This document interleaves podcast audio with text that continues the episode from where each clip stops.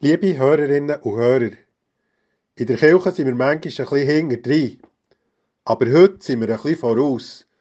Weil schon heute fängt nämlich mit dem ersten Advent das neue Kirchenjahr an. Mit jedem Jahr, wo ich älter werde, spüre ich deutlicher, wie der Kreis vom Kirchenjahr etwas ganz Wichtiges ist. Was wir im Advent, an der Weihnachten und in den weiteren Festzeiten feiern, hat eine Bedeutung, die in ihrer Tiefe kaum auszuloten ist.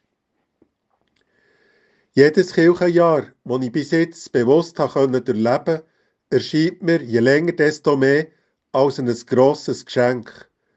Als eine Chance, das ABC vom Glauben ein Jahr lang neu durchzubuchstabieren, mehr zu verstehen, neue Wege zu finden, zu tieferen Einsichten zu kommen und wie ein Baum, der gross und grösser wird, jedes Jahr um einen Jahrring reicher zu werden. Kürzlich habe ich in meiner Nachbargemeinde eine Abdankung für einen Mann gemacht. Die ist mir gut rausgekommen. Viele schöne und wertschätzende Rückmeldungen habe ich derwegen bekommen.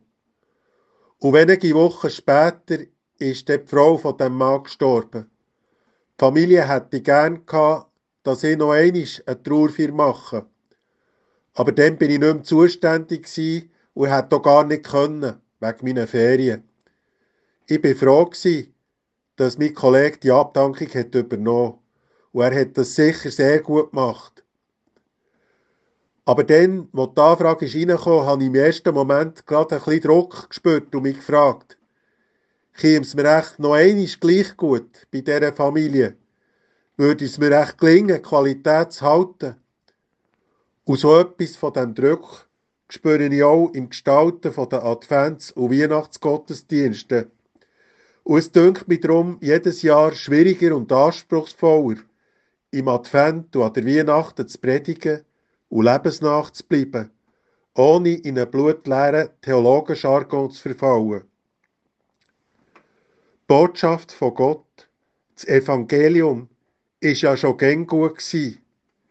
Es geht beim Predigen im Advent und an der Weihnachten darum nicht jedes Jahr um es noch schöner, noch besser und noch treffer.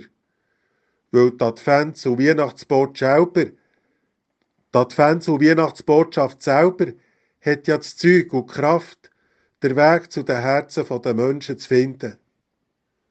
Trauen wir darum lieber den alten Texten, geben wir ihnen eine Chance, indem dass wir ganz aufmerksam hören für das sie ganz neu zu uns reden. Unser Glaube hat auch so etwas wie Jahrringe. Und das Kirchenjahr ist eben gerade nicht jedes Jahr das genau gleiche.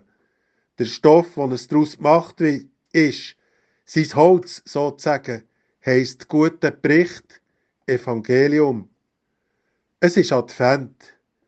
Verändertes Unterwegssein, neue Chancen, Befreiende Einsichten sind im Kommen. Darum freut mich. Mein Name ist Kasper Kunz und ich arbeite als Pfarrer in der Kirchgemeinde Zillis Schamserberg.